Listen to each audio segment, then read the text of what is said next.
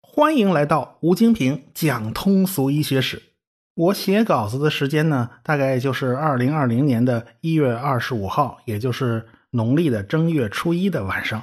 很多听众大概是要到初二的早上呢，才会听到这段节目。我先给大家拜个年。说实话，我相信这个年大家过得都不怎么好，都为湖北武汉的新型冠状病毒肺炎的疫情啊所揪心。这次引发这场疫情的呢，还是冠状病毒，只不过是一种新版的冠状病毒。这玩意儿以前谁都没碰过。尽管大家都知道啊，这类病毒是很容易发生变异的。自从上次 SARS 疫情以后啊，呃，不知道什么时候就会卷土重来。但是自然界太复杂了，我们不知道这个家伙是会在什么时候以什么形式再一次杀回来。现在我们知道了，我们不可能像铺点球一样时时刻刻准备着、紧绷着这根弦儿啊！所以啊，这一次呢又中招了。说起来呢，冠状病毒以前并没有被大家所重视，因为这个东西比较弱。一九一二年，有一只猫呢得了一种被称为传染性腹膜炎的病啊，简称叫猫传腹。有人给他拍了照片啊，哎，你往上追溯的话呢，这是第一只留下证据的猫传腹患者啊。当时没有人知道这种病是怎么回事到了上世纪的六十年代，人们才搞清楚，实际上猫传腹就是冠状病毒导致的。有不少喵星人呐，就是因为得了这种病而丢了命的。在一九三七年，伯德特和哈德森呢，就从小鸡儿的体内第一次分离到了冠状病毒。这就说明冠状病毒在自然界是很常见的东西。到了上个世纪的五十年代，科学家们呢开始研究人的感冒，发现呢有一半的普通感冒是由鼻病毒引起的。这种病毒呢本来就存在于我们的鼻腔啊，平时是没事的。我们人类的免疫系统能够压住这个鼻病毒，一旦我们的免疫力下降。就压不住这个鼻病毒了啊！比如说我们冷啊之类的，于是呢，我们就开始呢感冒了，就打喷嚏啊、流鼻涕啊，弄不好还要发烧啊，这就是普通感冒。但是鼻病毒只能对一半的感冒负责，另外一半它是怎么回事呢？这还需要继续的研究。到了一九六一年，坎德尔对一些不明原因感冒的患者呢进行了研究，他把这些患者的鼻腔冲洗液。给直接种到了细胞里面进行培养，哎，看看能得到一个什么结果。结果呢，他啥也没得到，没有什么特别的事儿发生。也就是说，在当时的技术条件下是看不到什么东西的。他呢，就只好把这些标本呢保存在了零下七十度的这个冰箱里了。说起来有点恶心啊，这个冰箱里保存着这么多管鼻涕是吧？过了四年，到了一九六五年，另外两位科学家叫泰瑞尔和拜诺，也要研究这个感冒病毒。一想起来，哎，冰箱里还冰着两管子标本呢，啊，就是那鼻涕，那就赶紧拿出来拿那个做实验复查呀。还是照方抓药，就把这些个液体啊，直接接种到了细胞里面做培养，结果还是失败，也看不到什么特别的现象。又接种到了鸡的胚胎里面，结果呢仍然是失败。不得已啊，那只能搞人体试验呢。是不是因为这些环境跟人体相差太大呢？他们就从人体里面取了一些细胞做培养，然后呢，他这次终于发现了一种病毒。这种病毒呢不能耐受乙醚，而且它也很怕热。哎，结果实验呢就继续进行，他们把这种病毒接种在人胚胎气管纤毛细胞里面进行培养，又经过很多次的人体试验和干扰试验，最终呢把这个病毒给分离出来了。当时呢，这种病毒被命名为 B 八幺四，然后呢，把这种病毒接种到志愿者的鼻腔里面，志愿者呢就全都出现了感冒的症状。这摆明了就是说，哎呀，这个感冒就是这个东西造成的。到了一九六七年，阿尔梅达和同事们用电子显微镜观察了这些病毒，看到这些病毒的样子，而且呢，基本确定啊，这些病毒就是可以引起普通的感冒的。嗯，他同时呢发现这些病毒啊是一种有包膜的 RNA 病毒。电子显微镜拍的照片呢是扁平的，在画面上呢就是一个圈加上周围一圈放光芒一样的尖儿，有点像那个欧洲王室的皇冠啊。咱们从上面往下俯视，就看到一个圈嘛。周围呢长了若干的犄角，犄角上面顶个小圆球，所以呢跟那个特别像，就管这个病毒起名字叫冠状病毒。实际上呢，我们知道那个都是这都是拍扁了的图像啊，真实的情况它应该是个三维的圆球，浑身上下呢长了好多金针菇一样的凸起啊，有点像个吉利球。平均的直径一百纳米，这个病毒呢算是比较大的了。这种病毒的基因组啊是一条单股正链的 RNA，长度呢大概是三万个碱基，属于基因组最大的 RNA 病毒之一。到了一九七五年，第二种引起人类疾病的冠状病毒呢被发现了。这种冠状病毒啊是从拉肚子的病人的粪便之中分离出来的啊，反正都不是什么好东西啊。大家认为就是这种东西造成了人拉肚子，它就是病原。为了和以前感冒患者呼吸道里面分离出来的那种冠状病毒相区别，就把这两种冠状病毒啊分别定名为人呼吸道冠状病毒和人肠道冠状病毒啊，这是两种东西。到了二十世纪的七十年代啊，国际上就统一了冠状病毒的命名，了解了病毒的基因结构和部分功能，研究出了好几种可以识别的病毒生长的指标。你只有把指标定下来啊，才能检测啊，你这个是阴性还是阳性啊？起码有个判别标准呢。你是中刀了还是没中刀啊？科学家们发现啊，冠状病毒它怕热啊，冬季、春季比较活跃，到了夏天就蔫儿了啊。所以大家也能感觉到啊，好像冬季、春季人特别容易得这种感冒。成年人之中呢，有百分之十五的感冒呢是冠状病毒引起的。很多人呢，他搞不清楚细菌和病毒。细菌是一个单独的生命体啊，它是一个原核生物，是可以自己分裂、自己繁殖的。但是病毒就不是啊，病毒只是一段遗传信息片段，外面包了一个壳，所以呢，病毒是无法单独复制繁殖的，它必须插到别的细胞里边。利用别的细胞的分裂复制机制来扩大传播啊，来复制自己。计算机病毒啊，之所以叫计算机病毒，就是因为他们干的事儿是差不多啊，所以就把这种自己呀插到别的程序里面去，借助别的程序的运行来繁殖和传播的这种程序片段呢，就叫计算机病毒。想来这还是蛮贴切的，真的这个行为是挺像的。因为啊，细菌是一个完整的生物，所以它是会死的啊。你用抗生素是可以杀掉大部分的细菌的，但是病毒它不是一个完整的生命体，它必须插进别的细胞里面才能发挥作用。这到底算是一个生物啊，还是不算呢？这还两说着。因此呢，就这东西也很难杀。哎，如果导致疾病的是病毒而不是细菌的话，那么你打抗生素是没有用的，你只能靠人体强大的免疫系统来驱除这些个病毒。解决问题，大部分冠状病毒跟人就没什么关系啊，它只能感染动物。在二十世纪，大家只知道有两种冠状病毒呢能感染人类，而且都是那种弱鸡，只能引发一些普通的感冒之类的。因此，关注这种病毒的人呢就不多。没人想到这个弱鸡居然能爆发出这么强的威力啊，实在是小看了这个家伙。好在冠状病毒在动物身上是很普遍的，因此还是有一些科学家在研究。啊，这也就保留下了一些研究者，但是这些科学家做这种冷门的冠状病毒的基础研究啊，当时实在是看不出什么效益，因为这个病毒实在是太弱鸡了啊，你不会对人造成什么伤害啊，我就没有必要去多研究了。所以呢，他总也得不到足够的资金拨款。最惨的时候啊，这个研究人员就差点洗手不干了，那扛起包袱他要改行啊。就在这时候，一场突如其来的劫难就改变了这些科学家的命运。啊，好在保留了这么一批搞基础研究的学者，否则的话，那疾控部门想找一个专业对口的专家去问问，他都找不着，他都困难。二零零二年到二零零三年，冠状病毒第一次显示出了意想不到的杀伤力。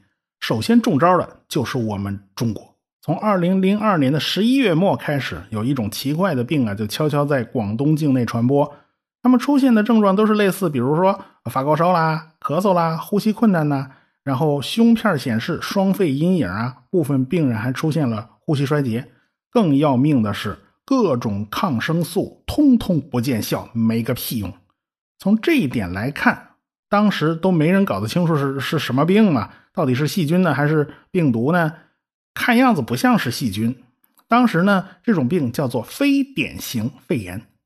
最早与这些病人接触的一些人，很快都被传染上了。比如说亲属啦、医生啊，还有护士啊，哎，很多人都中了刀。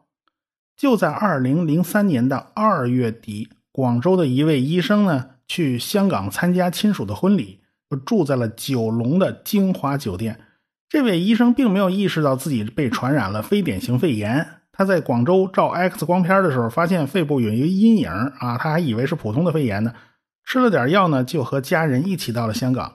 他也没什么防护措施，这个打喷嚏、咳嗽他就不断，结果呢就污染了周围的环境。住得近的人呢，实际上都被传染了。所以住得近的几个住客在离开香港以后，也分别在河内呀、多伦多呀、新加坡就发病了，就住了医院啊。这一下就把非典就带到了各个国家。后来这位大夫他自己病情也严重了，就到了香港的医院里面去看病。大家都对那个非典呢没什么概念，所以当时也没有什么严密的防护，这一下就传染了好多人，还把好多医院给传染了。国内的疾控中心的一位电镜专家，就是电子显微镜啊，他们看到了清晰的支原体结构，于是就认为这是衣原体感染。随即呢，这个央媒就把这个消息给公布出去了。衣原体是介于病毒和细菌之间的一种微生物，是可以用抗生素杀死的。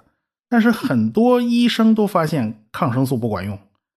当时对此提出了质疑的人，其中就包括了大名鼎鼎的钟南山院士。他认为这应该是病毒，不是衣原体。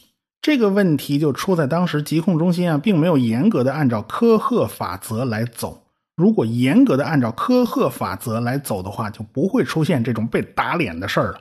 对科赫法则有兴趣的呢，就可以去听我通俗医学史里面讲到科赫和巴斯德的那两集。其实啊，国内也有单位检测到了病原体，只是呢，当时几个单位的协作沟通不太通畅，结果就被外国人抢在了前面。当时呢，美国、加拿大的实验室已经证实了罪魁祸首就是一种新型的冠状病毒，以前没见过，这就是大名鼎鼎的 SARS 病毒。如果真是病毒，那这事儿就麻烦了，因为新型的病毒它是没有药可以治的，只能靠人体的免疫力。但是麻烦就出在了人体的免疫系统上。这个免疫系统它到底是怎么工作的呢？简单点说啊，首先就是对外来的入侵者进行识别。假如是自己身体里的东西呢，那就不管；假如不是自己身体里的东西呢，就招呼大量的免疫细胞过来围殴，哇，这个打一顿，直到把入侵者消灭为止。首先呢，是身体的免疫系统要认识谁是外来的啊！你假如认不出来，那就不会发起攻击呢。你要学习打老虎啊，你总不能一上手就去打个真老虎啊！你你等认清楚了，也认识了，你你也死了，这不行。你得先得弄个死老虎认识认识啊，练练啊。这个死老虎呢不太好找，万一这死老虎没死透，那上来给你一爪子，这也不行啊，这也麻烦。不要紧呐。咱们弄个猫来当模特啊，你照猫画虎嘛，你也行啊。要不呢，你你就看看老虎那照片也行啊。反正这种办法多的是。这就是疫苗的作用，疫苗就是起到这种让身体认识这个外来入侵者。但是对于 SARS 病毒啊，虽然它是认得出来啊，这是个外来户啊，我们要干掉它，但是免疫系统是第一次见到这种病毒啊，以前完全没见过。啊，这个就是跟前只驴差不多，这老虎也没见过这驴到底有多大本事。嗯，那该使多大力气呢？不知道哪招好使呢？不知道，那怎么办呢？那就把火力调到最高嘛，然后一上来就各种大招先放出去嘛。但是这个 SARS 病毒啊，偏偏很狡猾啊，那很难消灭。最后呢，这个免疫系统呢就蛮干一气啊，虽然也能消消灭这个 SARS 病毒。但是也把周围的环境啊弄得一一塌糊涂啊！这就是瓷器店里捉老鼠嘛，对吧？你不能不管不顾啊！你这打的稀里哗啦的了。所以 SARS 造成的伤害往往是免疫系统自己过度反应啊，拼命放大招造成的。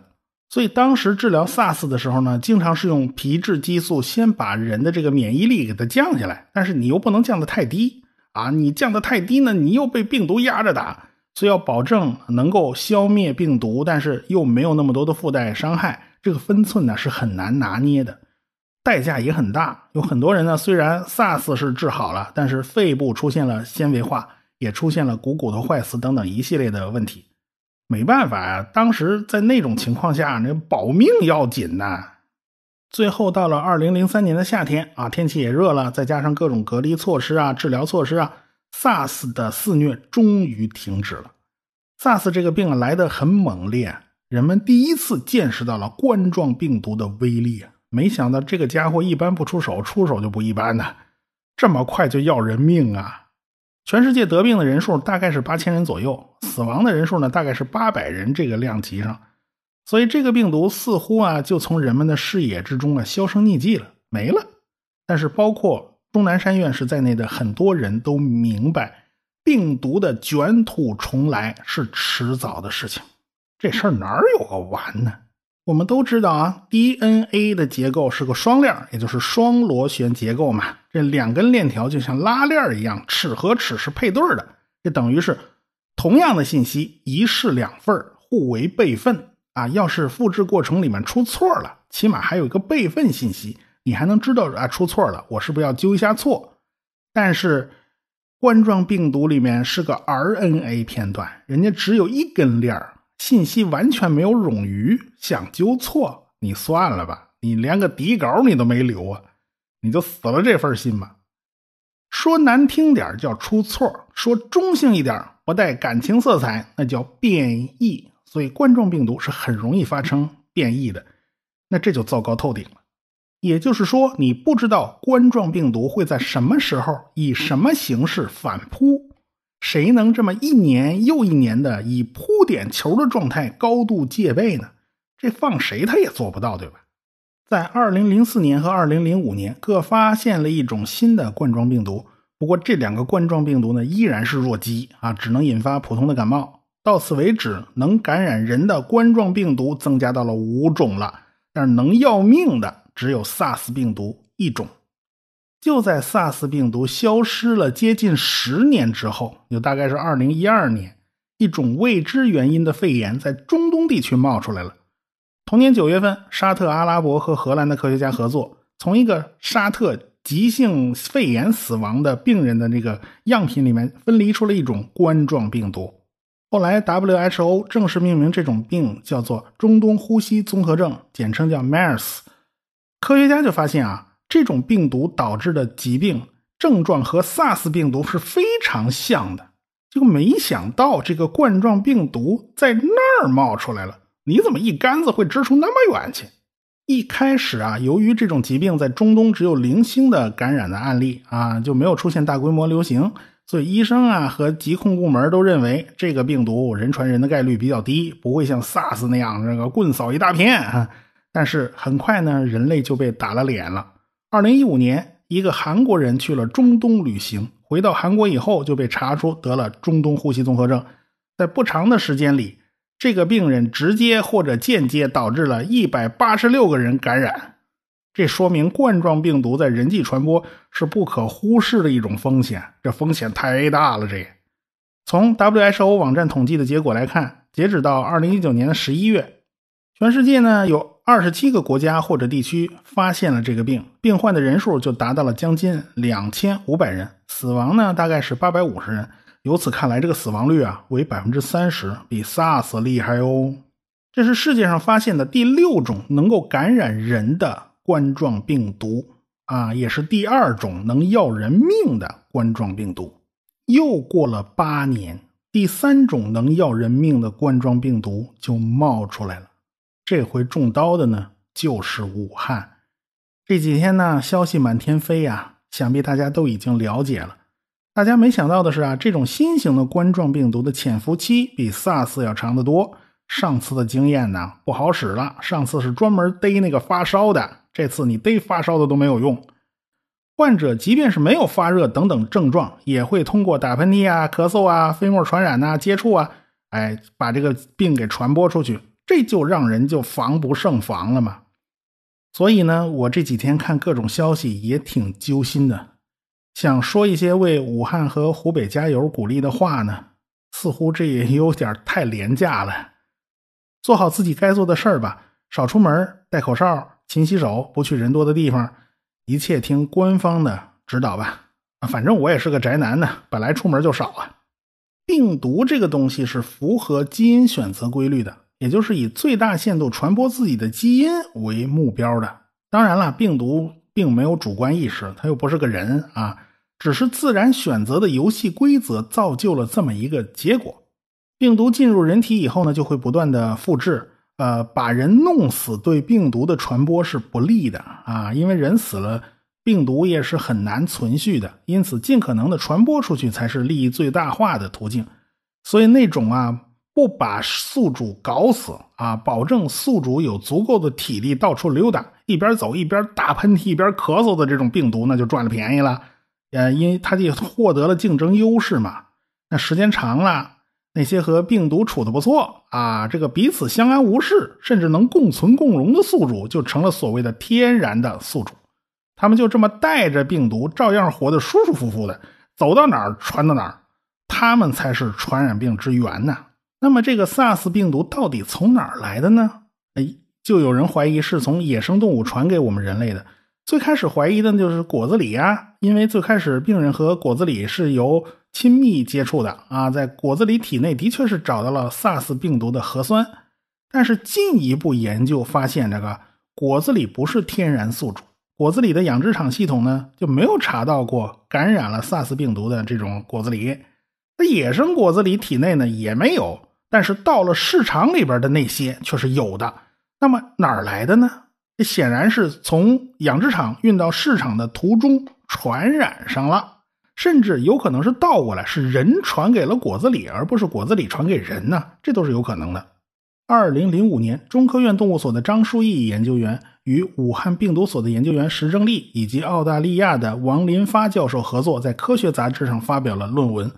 他们在蝙蝠体内检测到了一种类似于 SARS 病毒的冠状病毒的核酸，但是当时他们并没有分离到病毒。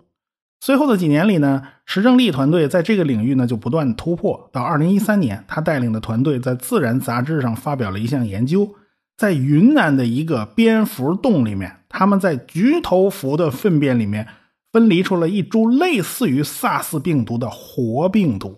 这种新分离出来的病毒与已知的 SARS 病毒具有高度的同源性啊，这个亲缘关系太近了。这项研究清晰地揭示了 SARS 病毒的来源。石正丽教授的团队在这个地区的蝙蝠种群中检测到了组装 SARS 病毒所需要的所有基因，也就是所有零件全给你凑齐了。他们推断呢，SARS 病毒很可能就是由各种类 SARS 病毒从主而来，也就是大家拼拼凑凑凑出来的。在偶然的情况下。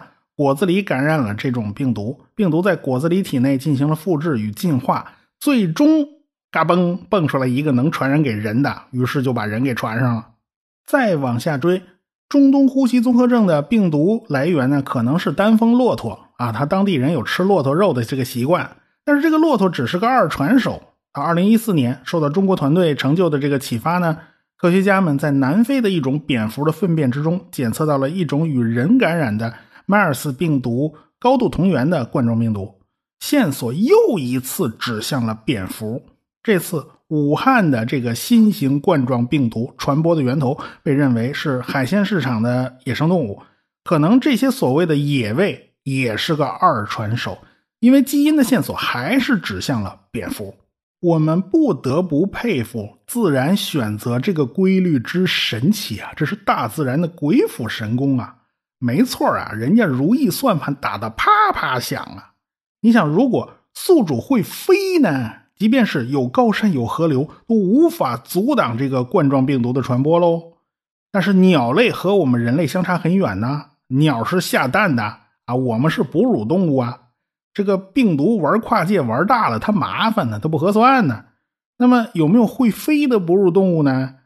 有啊，那除了蝙蝠还有谁呀？是吧？那蝙蝠数量庞大，种类繁多，大概有一千两百多种，占了哺乳动物物种总数的百分之二十，它仅次于那个啮齿动物。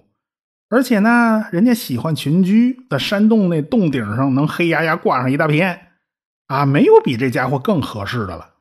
所以蝙蝠这也是一个大类啊，对吧？这个东西也是一个开了挂的大类。一般来讲。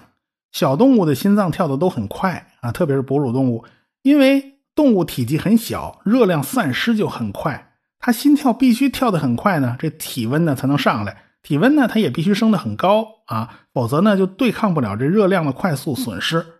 可是心跳越快呢，它往往寿命就不太长嘛。偏偏这个蝙蝠是个特殊，是个异类，人家体温能快到四十度了，但是人家能活三十年啊！老鼠跟人家差飞了，差一个数量级。别看这俩长得还有点像啊，在飞行期间，蝙蝠的新陈代谢水平会增长十五到十六倍。相比之下，跑得筋疲力竭的啮齿类动物新陈代谢水平只会增长七倍，而大多数鸟类在飞行期间新陈代谢水平只会增长两倍。所以这个蝙蝠的体温会更高，这简直就是在不断的发烧的状态嘛。在高温下呀，什么病毒都不灵啊。人也经常是用发烧的方式来对付病毒的嘛。只是人他没有办法长时间发烧嘛，人家蝙蝠不在乎啊，这是基本功啊，这基本技能啊。但是等到蝙蝠倒挂着休息了，不动弹了啊，冬眠了，那新陈代谢呢，它就慢下来了，这时候体温也下来了。这病毒呢就可以开始繁殖啊、复制啊。等到蝙蝠飞行的时候呢，这体温噌的一下又上去了啊，然后它们这些行为就再被抑制了，就这么循环往复。这个病毒想发作啊，没机会；想死呢，它也死不绝。于是蝙蝠身上就携带了大量的病毒，再加上吸血蝙蝠之类的到处叮咬动物啊，简直是个会飞的培育器啊，一个会飞的病毒集散中心。还有一个重要原因就是，蝙蝠的基因组里面有很多有关基因修复的这种基因，而且表达量呢远远高于其他的哺乳动物。这些基因呢可以抑制病毒的复制啊，所以它自己呢没什么事儿啊，它百毒不侵呢。但是呢，魔高一尺，道高一丈啊，自然选择机制一直就在发挥作用。蝙蝠身上那些病毒可就逐渐适应了这种高温的环境喽。啊，那些病毒要是传播给了人，你人想靠发烧来对付这些病毒，你人家人家人家还不怕了。你这点温度比起蝙蝠身上那差远了，毛毛雨啦。所以啊，人即便是发高烧啊，他也对付不了这些病毒，你反倒把自己给烧坏了啊。所以，蝙蝠身上下来那些病毒，一个个都都都特别厉害。浙大和华南农大分别在2017年和2018年独立发现了一种对猪造成严重威胁的冠状病毒，啊，源头也是蝙蝠。原来二师兄他也是受害者啊，深受其害。本来人的活动范围啊和蝙蝠这个活动范围啊是井水不犯河水啊，挨不上啊。但是随着人口的不断增加，人为的自然环境破坏呢就日趋严重。啊，蝙蝠的栖息地呢也遭到了破坏，这些呢都是那个蝙蝠向其他物种传播病毒的一个原因嘛。